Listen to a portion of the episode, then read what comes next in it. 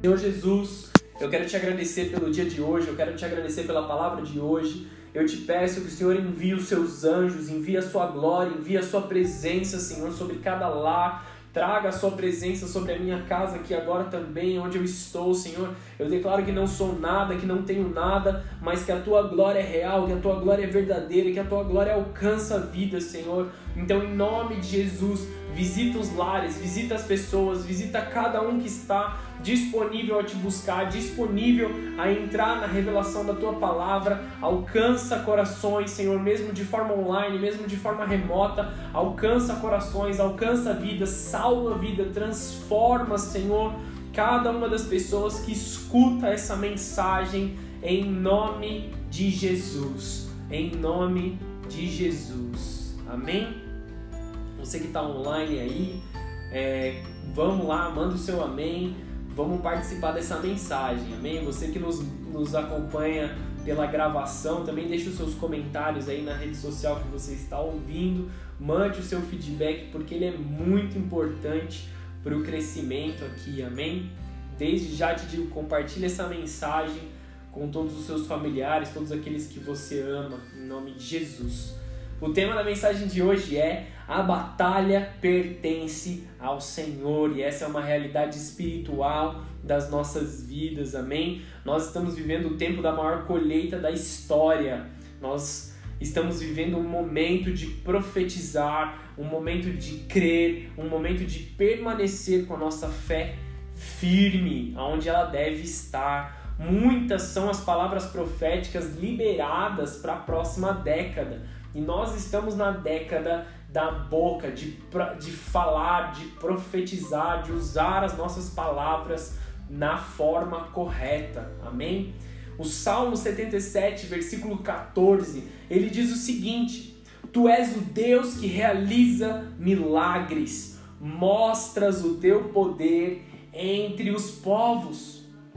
Essa tem que ser a nossa oração todos os dias, amém? Todos os dias nós precisamos levantar da nossa cama antes de, de ter uma refeição, antes de fazer qualquer coisa, antes de trabalhar, antes de tomar banho, antes de qualquer coisa que você for fazer no seu dia, o seu primeiro clamor tem que ser Deus, aquele Deus que realiza milagres, o Deus todo-poderoso, o Deus acima de todas as coisas, aquele que realiza milagres, mostra o teu poder entre os povos. O povo de Deus orando, os filhos de Deus clamando pela glória, não porque é, precisam de uma transformação necessariamente, mas porque provaram da glória de Deus e sabem que a glória de Deus ela é essencial nas suas vidas.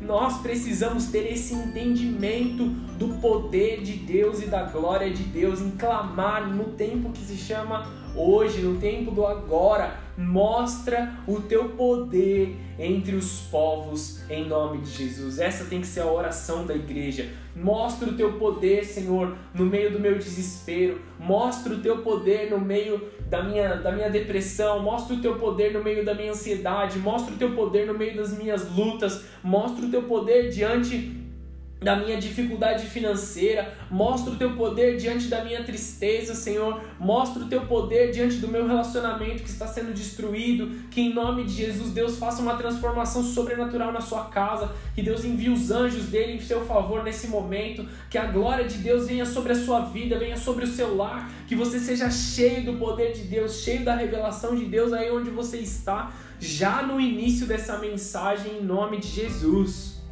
Essa tem que ser a nossa oração diária. Vou repetir, amém? Tu és o Deus que realiza milagres, mostras o teu poder entre os povos. Amém? Sabemos que essa é uma década da boca. Não dá tempo de eu explicar sobre isso exatamente, apenas queria nessa mensagem, é um momento que nós estamos vivendo em que profetas do mundo todo estão dizendo que é tempo de declarar palavras do Senhor, de declarar que a glória do Senhor será executada no nosso tempo, de profetizar, de falar as coisas que estão no coração de Deus. O ano que nós precisamos ter a boca alinhada ao coração de Deus, pois é com a boca que nós atraímos as coisas dos céus para a terra. Com a boca nós ligamos na terra e porque nós somos igreja, nós somos povo escolhido de Deus, nós temos acesso de trazer à existência aquilo que nós declaramos. Essa é a autoridade da igreja, essa é a sua autoridade em comunhão com os outros filhos de Deus. A mudança ela não virá pelo governo, não virá pela saúde ou pela escolaridade, pelo estudo. Todas essas coisas elas são importantes e nós precisamos cuidar delas, nós precisamos estar envolvidos no meio de algo e trabalhando em favor dos outros. Todas elas são importantes, mas a mudança vem através da oração, da declaração verdadeira do povo de Deus. Nós estamos entrando no período da maior colheita de almas da história de pessoas tendo as suas vidas transformadas e as suas vidas salvas por Deus. Um tempo de anúncio do Evangelho e de ver pessoas se achegando à igreja. Mas, pastor, tudo que você está dizendo não tem nada a ver com o que a gente está vendo. As igrejas estão fechadas, tudo está bloqueado. Como você pode dizer que é o tempo de maior colheita de almas? Como você pode dizer que isso é uma realidade? Olha quantas pessoas estão se desligando da igreja. Olha quantas pessoas deixaram com que a frieza do seu coração afastassem da palavra de Deus. Olha quantas pessoas estão morrendo na fé. Olha quantas vidas agora estão se destruindo na depressão, se destruindo na ansiedade em todos os outros pecados porque as portas da igreja estão fechadas. Como você pode dizer essas coisas?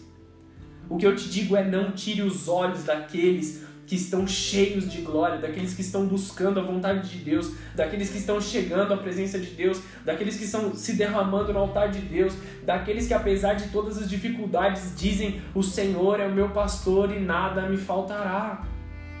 Daqueles que realmente têm fome e sede da palavra de Deus, é para esses que Deus está disponível todos os dias. Deus ama todos, Deus deseja que todos estejam, mas Deus derrama a glória sobre aqueles que no meio da sua dificuldade levantam as mãos e dizem: Deus, mostra a sua glória. E nós precisamos estar no meio dessas pessoas, daqueles que levantam as suas mãos e dizem: Senhor, derrama a tua glória sobre a minha vida. Senhor, derrama a tua presença sobre o, seu, sobre o meu lar. Muda a minha história, muda a minha situação. Acampa os seus anjos ao meu redor. Faz com que a tua glória seja real na minha vida, na minha casa, como se eu estivesse cultuando o Senhor dentro da igreja. Tudo isso é muito bom e agradável o que eu estou dizendo, eu sei, mas a realidade de muitos parece até estar distante. E hoje eu preciso te dizer que é tempo de crer de novo na promessa do Senhor, é tempo de retornar à sua fé. Esse é o renovo que o Senhor traz sobre as nossas vidas hoje. É tempo de crer mais uma vez nas promessas do Senhor. É tempo de ter fé para ver as grandes coisas que o Senhor fará no meio do seu povo. Vamos lá, começando aqui a falar sobre o rei Josafá. Segunda Crônicas capítulo 20. Abre a sua Bíblia no capítulo 20, porque nós vamos ler bastante aí, amém? Mas eu vou ler só o versículo 20 nesse momento. Capítulo 20, versículo 20 de 2 Crônicas. E pela manhã cedo se levantaram e saíram ao deserto de Tecoa, e ao saírem Josafá pôs-se em pé e disse: Ouvi-me, ó Judá. Josafá era rei de Judá, amém? E vós, moradores de Jerusalém, crede no Senhor, o vosso Deus, e estareis seguros crede nos seus profetas e prosperareis. Olha a palavra que o rei está dando para o seu povo. Crede no Senhor vosso Deus e estareis seguros. A nossa segurança está na nossa fé na presença de Deus. Crede nos profetas. Creiam naqueles que dizem as palavras que vêm do coração de Deus. Creiam naqueles que vão em nome do Senhor Jesus e prosperareis. É tempo da declaração de Josafá atingir as nossas vidas. Esse povo, nesse momento, estava diante de uma guerra, amém? E nós, claramente, estamos diante de uma guerra, diante de guerras políticas, diante de guerras econômicas acontecendo a todo tempo, a todo momento, e nós fazemos parte disso. Não, não é possível alguém hoje se levantar e dizer assim: ah, eu não, eu não vou me envolver com política, eu não vou me envolver com as coisas que estão acontecendo. E só se você for morar em outro planeta, cara. Porque se você é um cidadão, você está envolvido nesse meio, seja direto ou indiretamente. Nós precisamos fazer algo de mudança, nós precisamos crer na palavra do Senhor para que possamos ter a segurança verdadeira. É tempo dessa declaração atingir as nossas vidas. Voltem a crer no Senhor. Para sua segurança e paz, creiam no Senhor. Para sua prosperidade, creiam nos profetas, nos enviados de Deus. Deus fala nos dias atuais. Muitas pessoas questionam essa realidade.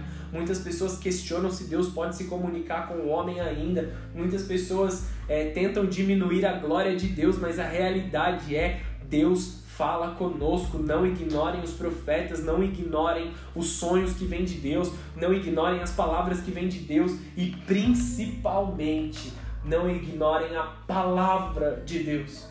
Não ignorem aquilo que está escrito na palavra, aquilo que está escrito na Bíblia, aquilo que Jesus deixou para nós como um, um, manual, como um foco para que nós possamos seguir. É tempo dessa declaração atingir nosso coração. Quer pro prosperar? Você quer crescer nesse novo tempo? Quer ter um tempo de paz constante na sua vida? Creia nos homens de Deus, naqueles que falam em nome do Senhor. Creia em Deus acima de todas as coisas, obedecendo e colocando em prática a sua palavra, obediência à palavra de Deus como um todo, ao amor verdadeiro a Jesus, não apenas uma demonstração de apreço pela graça, ah, eu gosto da graça, ah, eu recebo a graça, ah, eu sou perdoado, não só uma demonstração de apreço da graça que todos nós queremos receber, mas que não vivemos por falta de compromisso. É um tempo principalmente de ter compromisso na presença de Deus, compromisso com a glória de Deus, compromisso com a palavra de Deus, aplicar os princípios, obedecer a voz de Deus e praticar todas essas coisas. Uma graça barata e rasa, ela não te oferece essas coisas. Nós precisamos ter isso no nosso coração. Nós precisamos nos voltar ao Senhor de uma forma completa, de uma forma genuína. Jesus propõe um compromisso real com o Evangelho a ponto de vivermos a real graça salvadora, baseada no temor de Deus, uma reverência e respeito àquele que se assenta no alto e sublime trono.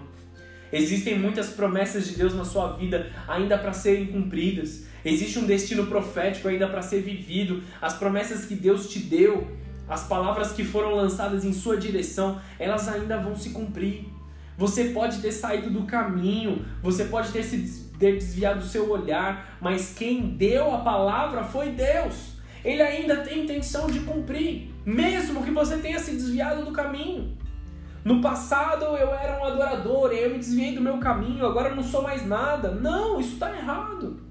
Aquele que começou a boa obra na tua vida tem total intenção de concluir se alinhe, retorne ao propósito, ajuste a sua caminhada, ajuste a sua vida de intimidade, regresse ao propósito de Deus. Deus quer restaurar a sua fé de novo. Deus quer trazer de volta o verdadeiro evangelho, a verdadeira dedicação. Esse é o renovo do Senhor para esse tempo. Quem foi o rei Josafá? que tão corajosamente queria restaurar a, a fé do povo, ali do povo de Deus, do povo de Judá, que ele tinha a responsabilidade. Durante o seu reinado houve uma grande, um grande combate à idolatria. Ele destruiu altos, quebrou estátuas e, e várias outras, é, vários outros símbolos de, de adoração, de idolatria, amém? Ele conquistou Edom, fez reformas militares, políticas e religiosas. Tá? A história do rei Josafá está escrito em 1 Reis 22 e também em 2 Crônicas, desde o 18 até o, o, capítulo 20, amém? Depois você lê na sua casa com calma. Eu vou falar algumas poucas coisas aqui sobre o rei Josafá que chamam muito a atenção e que nós precisamos observar, que nós precisamos viver e colocar em prática, amém?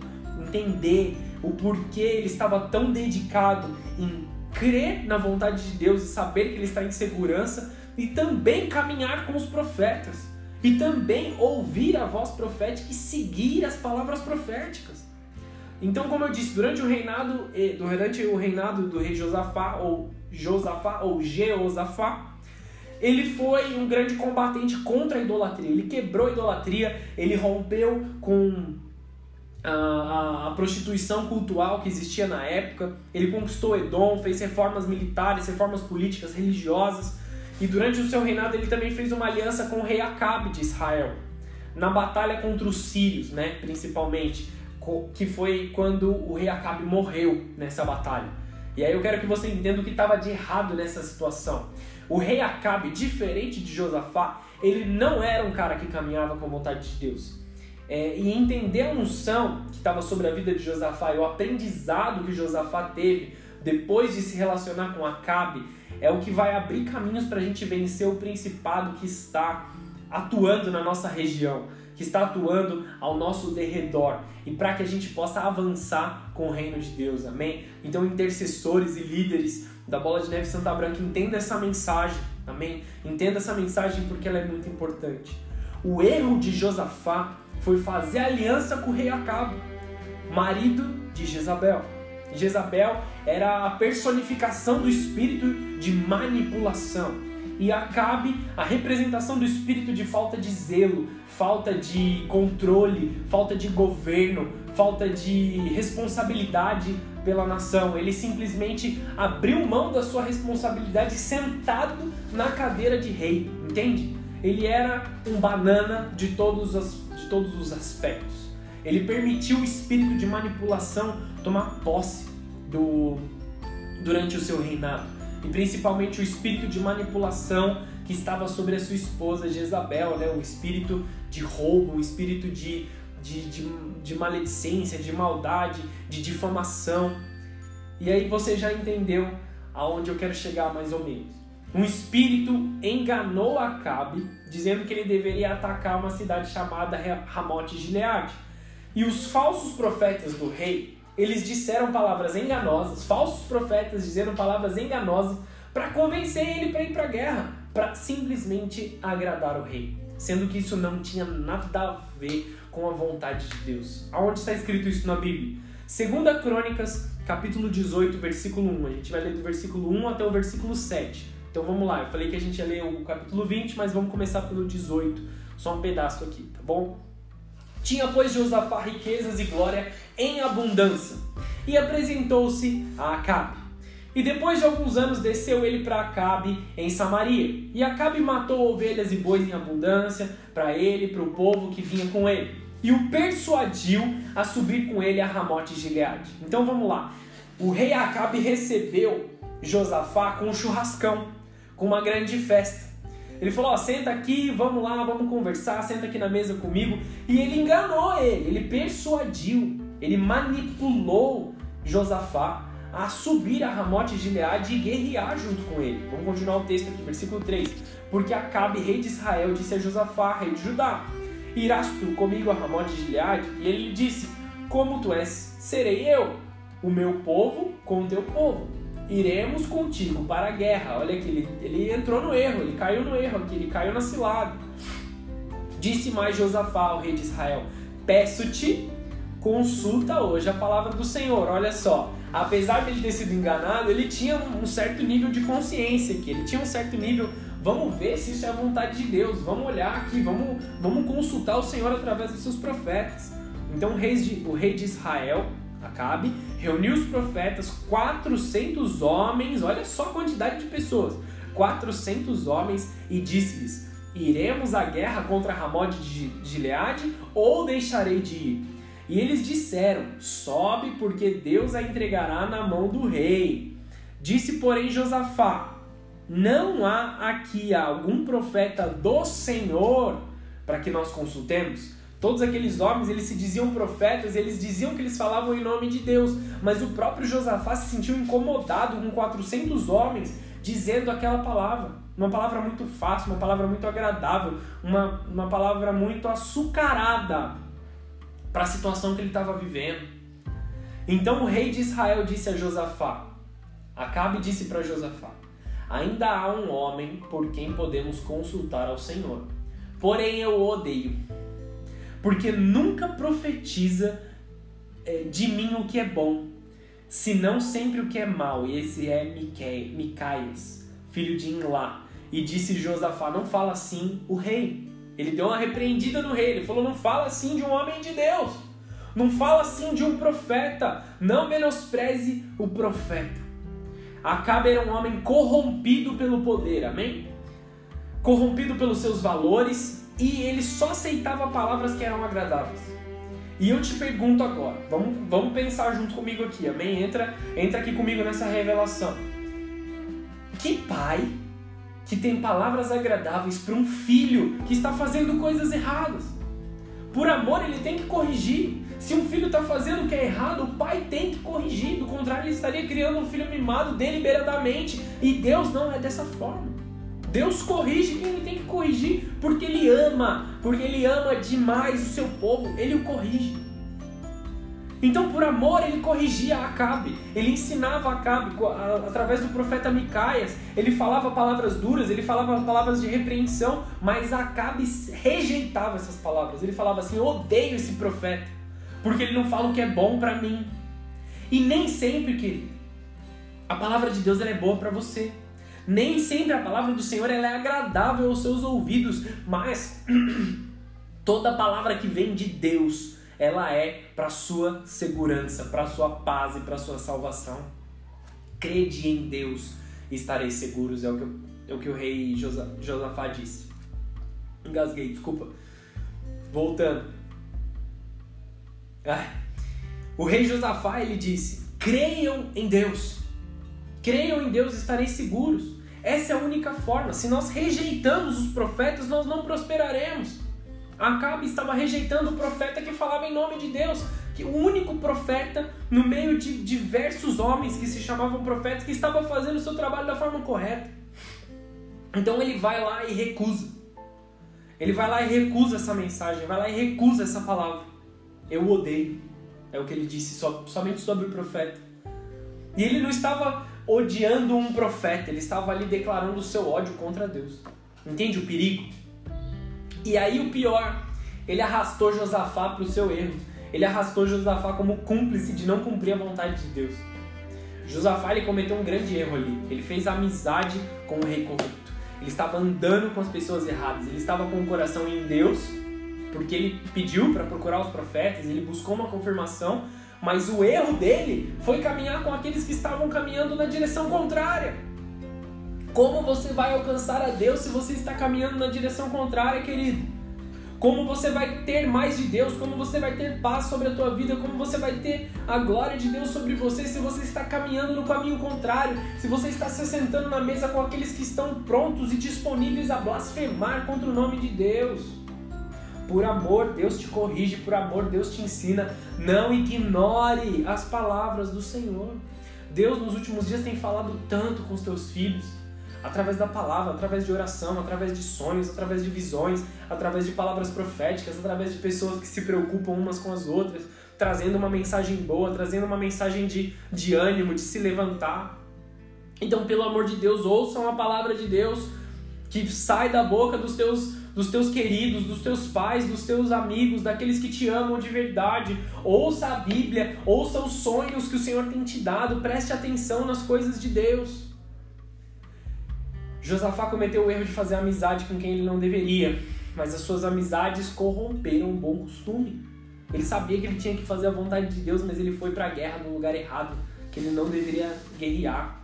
Isso levou à morte do rei Acabe. Deus poupou Josafá pela sua fé em Deus, amém? Deus poupou a vida de Josafá, mas ele poderia ter, ter morrido junto com Acabe, a sua história acabado ali também. Ele presenciou toda a decadência de um trono, toda a decadência do trono de, de Israel ali. Acabe estava condenado pela forma com que ele vivia, mas Josafá não precisava ter passado por isso. Não precisava ter tido uma, uma guerra perdida no seu currículo, vamos dizer assim. Falsos profetas agradam a homens, agradam ao coração de homens. Profetas verdadeiros agradam a Deus. Então nem toda palavra dura lançada sobre a tua vida, ela quer te destruir. Entenda isso.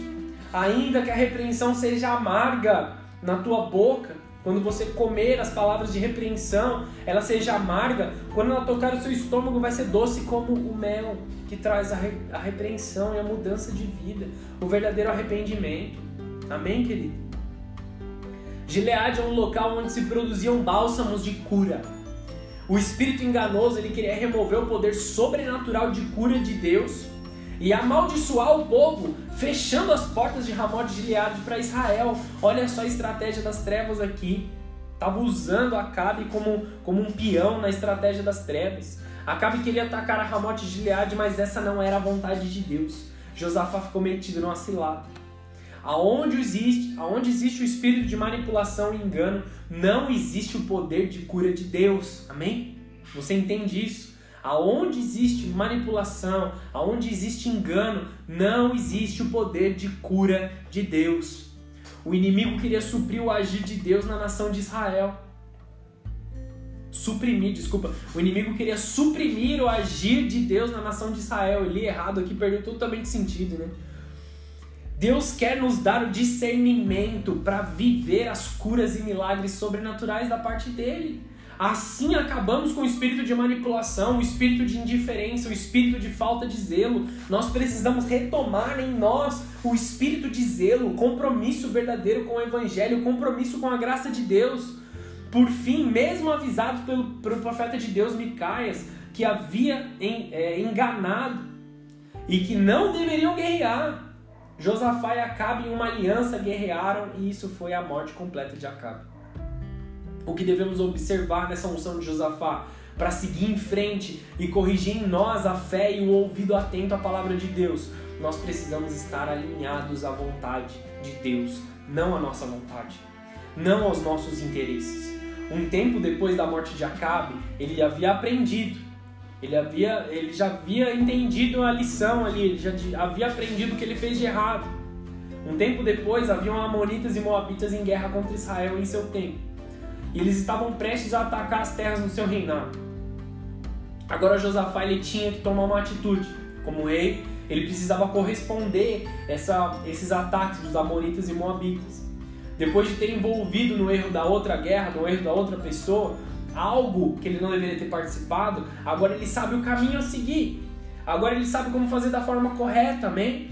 Nós precisamos ter aprendizado em tudo que nós erramos tudo aquilo que nós erramos no passado, nós não podemos fazer a mesma coisa. Nós precisamos corrigir a nossa caminhada, corrigir a nossa vida e mudar as circunstâncias. Se você viveu no erro, se você é, foi pego no erro de outra pessoa, não volte a cair nesse momento. Não volte a cair nesse erro. Não volte a viver a mesma coisa que você viveu no passado. Siga em frente. Siga em frente de uma forma diferente. Tome uma lição de todas as coisas que você está vivendo. Diante da dificuldade, qual foi a atitude de Josafá? Qual foi a atitude agora? Ele orou. Vamos lá para 2 Crônicas, capítulo 20, versículo 5. A gente vai ler bastante aqui, mas eu vou pausando com vocês, amém? 2 Crônicas 20, versículo 5.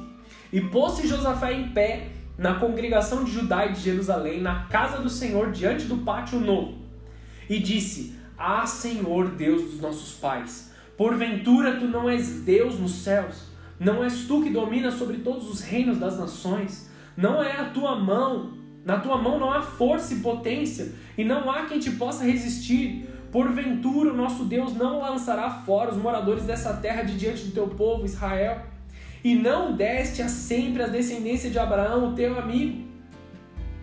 E habitaram nela e edificaram nela um santuário em teu nome, dizendo: Se algum mal nos sobrevier, espada, juízo, peste ou fome, nós os apresentaremos diante dessa casa e diante de ti, pois o teu nome está nesta casa. E clamaremos a ti na nossa angústia, e tu nos ouvirás e nos livrarás. Vamos fazer uma pausa aqui, amém?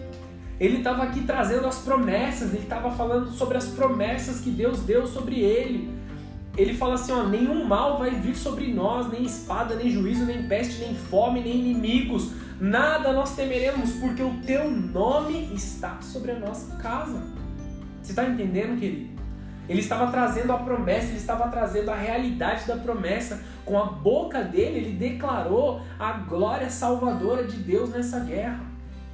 Continuando, agora pois, eis que os filhos de Amon e os filhos de Moabe e os das montanhas de Seir, pelos quais não permitisse passar a Israel. Ele já fala aqui, ó, já é mais uma promessa, ele está declarando.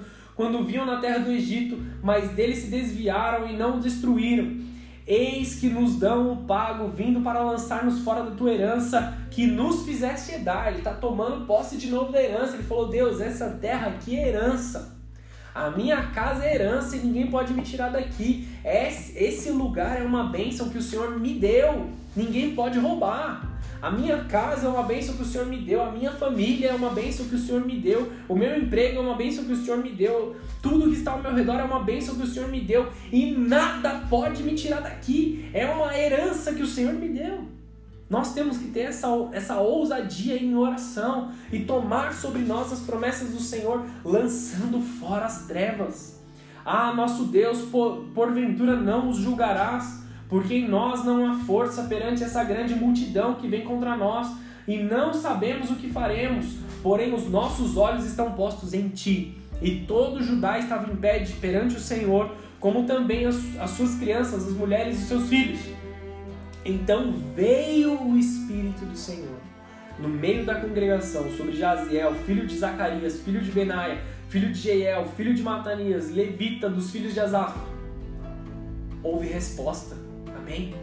Houve uma resposta do Senhor no meio daquela oração ousada, no meio daquela oração é, tomando posse da, da herança, jogando cinzas sobre ele, jogando as cinzas dos sacrifícios passados sobre ele, tomando posse da glória de Deus. E Deus veio com a resposta. Deus veio com a resposta nesse momento, segundo a Crônicas 20, 15, e disse: Dai ouvidos todo Judá e vós, moradores de Jerusalém, e tu, ó rei Josafá. Está respondendo, o Senhor está respondendo a ele. Assim o Senhor vos diz: Não temais, nem vos assusteis por causa dessa grande multidão, pois a peleja não é vossa, mas é de Deus. Você entende essa revelação? Se a gente estivesse na igreja agora, ia ter ninguém grudado no teto, gritando glória a Deus e aleluia. Porque você entende essa revelação? Olha o que o Senhor disse. Não tenham medo, nem fiquem desanimados por causa dessa multidão, por causa desse exército enorme, por causa das notícias que vêm, por causa da mídia que traz destruição, por causa da falta de, falta de esperança, por causa das contas que estão chegando e você e o seu emprego não é essencial o suficiente para você estar tá trabalhando. Eu sei de todas as lutas, eu sei de todas as guerras. Existe um exército enorme contra a tua vida nesse momento, assim como existe um contra a minha vida. Muitas pessoas estão tentando te derrubar, inimigos tentando te derrubar, palavras contrárias tentando te desanimar, mentiras sendo lançadas a todo lugar, todas as pessoas estão no, no limite da sua paciência, no limite do que podem aguentar, mas a batalha não é de vocês. A batalha é de Deus, é Deus quem nos guarda, é Deus quem cuida de nós, é Deus quem está tentando vencer essa batalha e lutando, e Ele não só tentará, como Ele fará.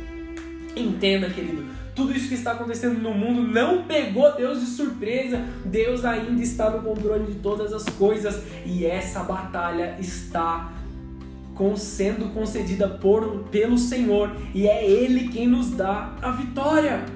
Quando Deus está, está presente, não importa o tamanho da batalha, não importa a quantidade de inimigos, quem é o dono da guerra é Deus. Não importa a circunstância, quem provê a vitória para sua guerra é Deus. O que o povo orientado por Josafá fez em meio à guerra e à tremenda e tamanha dificuldade. O que nós, como povo de Deus, temos que fazer diante dessa dificuldade?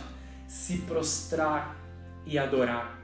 Quando o povo ouviu a resposta, quando o povo viu o que aconteceu, essa é a estratégia que Deus nos dá nesses tempos atuais nos prostrarmos e adorarmos a Ele. Essa é a estratégia de Deus para que nós possamos vencer as batalhas prostrados no altar de Deus, ajoelhados na presença de Deus, orando e adorando. Essa é a nossa arma para vitória. Nenhum inimigo resiste à glória de Deus, nenhum demônio pode prevalecer num lugar onde existe adoração, onde existe a glória de Deus, a sabedoria, a criatividade para subjugar qualquer situação contrária.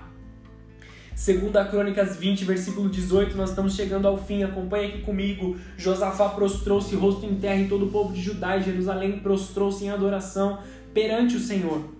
Então os levitas, descendentes dos coatitas e coreitas, levantaram-se e louvaram ao Senhor, o Deus de Israel, em alta voz.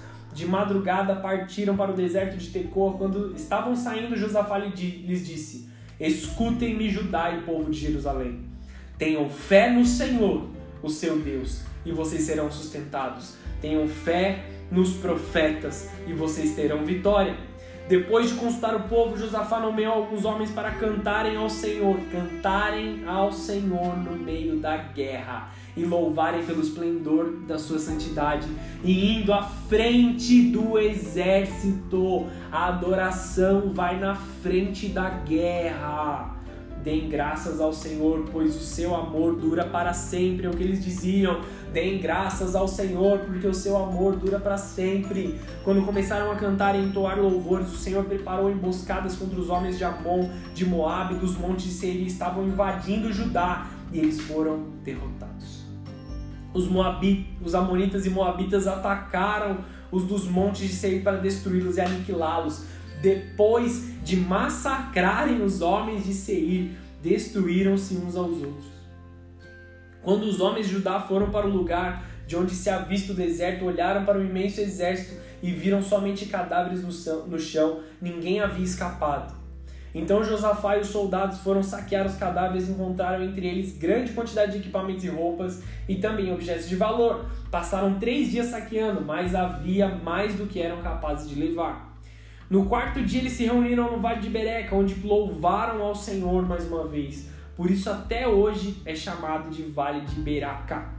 Depois, sob a liderança de Josafá, todos os homens de Judá e de Jerusalém voltaram alegres para Jerusalém, pois o Senhor lhes encheu de alegria, dando-lhes vitória sobre os seus inimigos.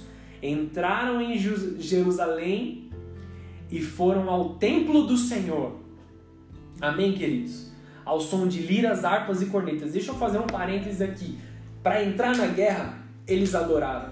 Ele, a, a, a, o grupo de adoração ele foi na frente do exército. Está entendendo isso? Eles foram primeiro, dizendo: Deem graças ao Senhor, porque o seu amor dura para sempre. Era isso que eles cantavam, é isso que eles adoravam. Eles estavam engrandecendo o nome de Deus na frente do exército. Quando eles chegaram à guerra, eles venceram a guerra. Eles subjugaram o inimigo. E para onde eles foram depois de vencer? Para o templo. Eles voltaram para Jerusalém, voltaram para sua casa e foram para o templo do Senhor. Por que, que isso é importante? Porque muitos, quando vencem as suas dificuldades, vão celebrar nas suas próprias casas em uma certa forma de egoísmo em uma certa forma de dizer, olha o que o Senhor me deu, eu vou guardar para mim, não vou mostrar para ninguém. Eles voltaram para o templo para testemunhar da glória que o Senhor tinha dado para eles, para engrandecer o nome de Deus ao som de liras, harpas e cornetas. Eles estavam adorando a Deus porque Deus havia dado vitória para eles. Muitos daqueles que, quando têm alívio das suas dores, somem da presença de Deus, somem do meio da congregação, somem do meio dos cristãos só porque houve um alívio. Agora eu não preciso mais de Deus, houve um alívio. Mas quem te deu o alívio? De quem é a guerra de novo, querido? Vou continuar o texto aqui. O temor de Deus veio sobre as nações quando souberam como o Senhor havia lutado contra os inimigos de Israel. Olha só, enquanto eles adoravam, enquanto eles engrandeciam o nome de Deus, a notícia de que Deus reina, de que Deus é poderoso, ocorreu sobre todas as nações. E todos temeram o Senhor. O reino de Josafá manteve-se em paz, pois o seu Deus lhe concedeu paz em todas as suas fronteiras. Quando Deus está no meio, quando a sua vida é uma vida de adoração, quando a sua vida é uma vida de devoção na presença de Deus, Deus dá paz no seu derredor.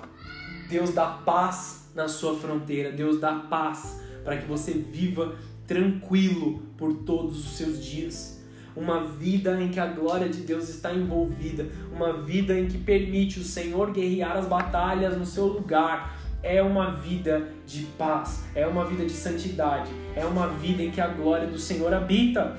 É com adoração e ação de graças que se vence a guerra.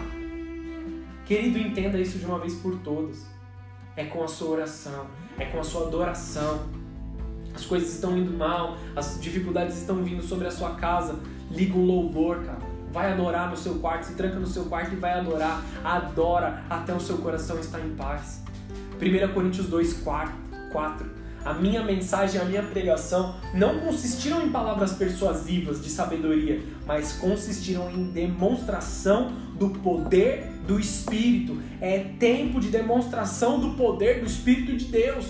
Não, não existe mais saída, querido, se não for através do poder do Espírito Santo. Não existe saída se não for através da glória de Deus. Nós precisamos ter isso na nossa mente, da demonstração de poder. Não dá mais tempo da gente ficar de blá blá blá, não dá mais tempo de ficar com palavra, não dá mais tempo de falsa humildade, de falso de orgulho disfarçado no meio das coisas. É tempo de manifestação de poder do Espírito.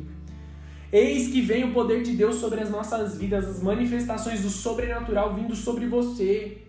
Creia em Deus, creia nos profetas. É tempo da manifestação do reino de Deus por completo. 1 Coríntios 4, 20. Pois o reino de Deus não consiste em palavras, mas em poder. Debaixo da grande mão do Senhor, o povo está seguro. Confiem em Deus, adorem a Deus de forma verdadeira. Essa é a palavra do Senhor para sua vida. Aprenda a ser grato.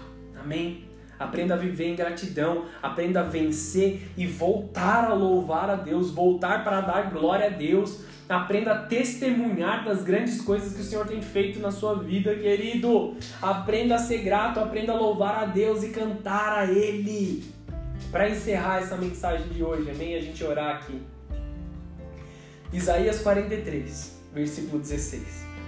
Assim diz o Senhor, aquele que fez um caminho pelo mar, uma vereda pelas águas violentas, que fez saírem juntos os carros e cavalos, o exército e seus reforços, e eles jazem ali para nunca mais se levantarem, exterminados e apagados como um pavio. Aqui está falando da libertação do povo no deserto, é sobre esse assunto que nós vamos falar no culto de domingo, amém? Sobre a libertação que Deus dá sobre o povo, para sair do Egito, para sair do mal, para sair das trevas, para sair do pecado e viver uma vida de liberdade. Aí vem a palavra do Senhor: esqueçam o que se foi, não vivam no passado. Esqueçam as coisas do passado. Esqueçam as coisas daquele tempo que você não conhecia Deus. Esqueçam as atitudes das coisas que vocês viviam no Egito, enquanto vocês eram prisioneiros, enquanto vocês eram maltratados, amaldiçoados a todo tempo. Esqueçam as coisas do passado, não vivam o passado. Deus continua dizendo: Vejam, estou fazendo uma coisa nova. Estou fazendo uma coisa nova, diz o Senhor. Ela está surgindo, vocês não percebem? Até no deserto vou abrir um caminho e riachos no ermo. Os animais do campo me honrarão, os chacais as corujas, porque fornecerei água no deserto e riachos no ermo, para dar de beber ao meu povo escolhido. Amém? Em nome de Jesus, essa é a palavra do Senhor para sua vida. Deus está fazendo coisas novas. Volte a crer, volte a crer na palavra do Senhor para que estejam seguros. Voltem a crer na glória do Senhor, porque Ele responde às suas orações, Ele responde à sua vida, Ele luta as suas batalhas por você. Entreguem o controle da batalha nas mãos do Senhor, porque Deus está fazendo coisas novas sobre a tua vida. Em nome de Jesus. Em nome de Jesus, querido, feche os seus olhos, abaixe sua cabeça e nós vamos orar. Amém.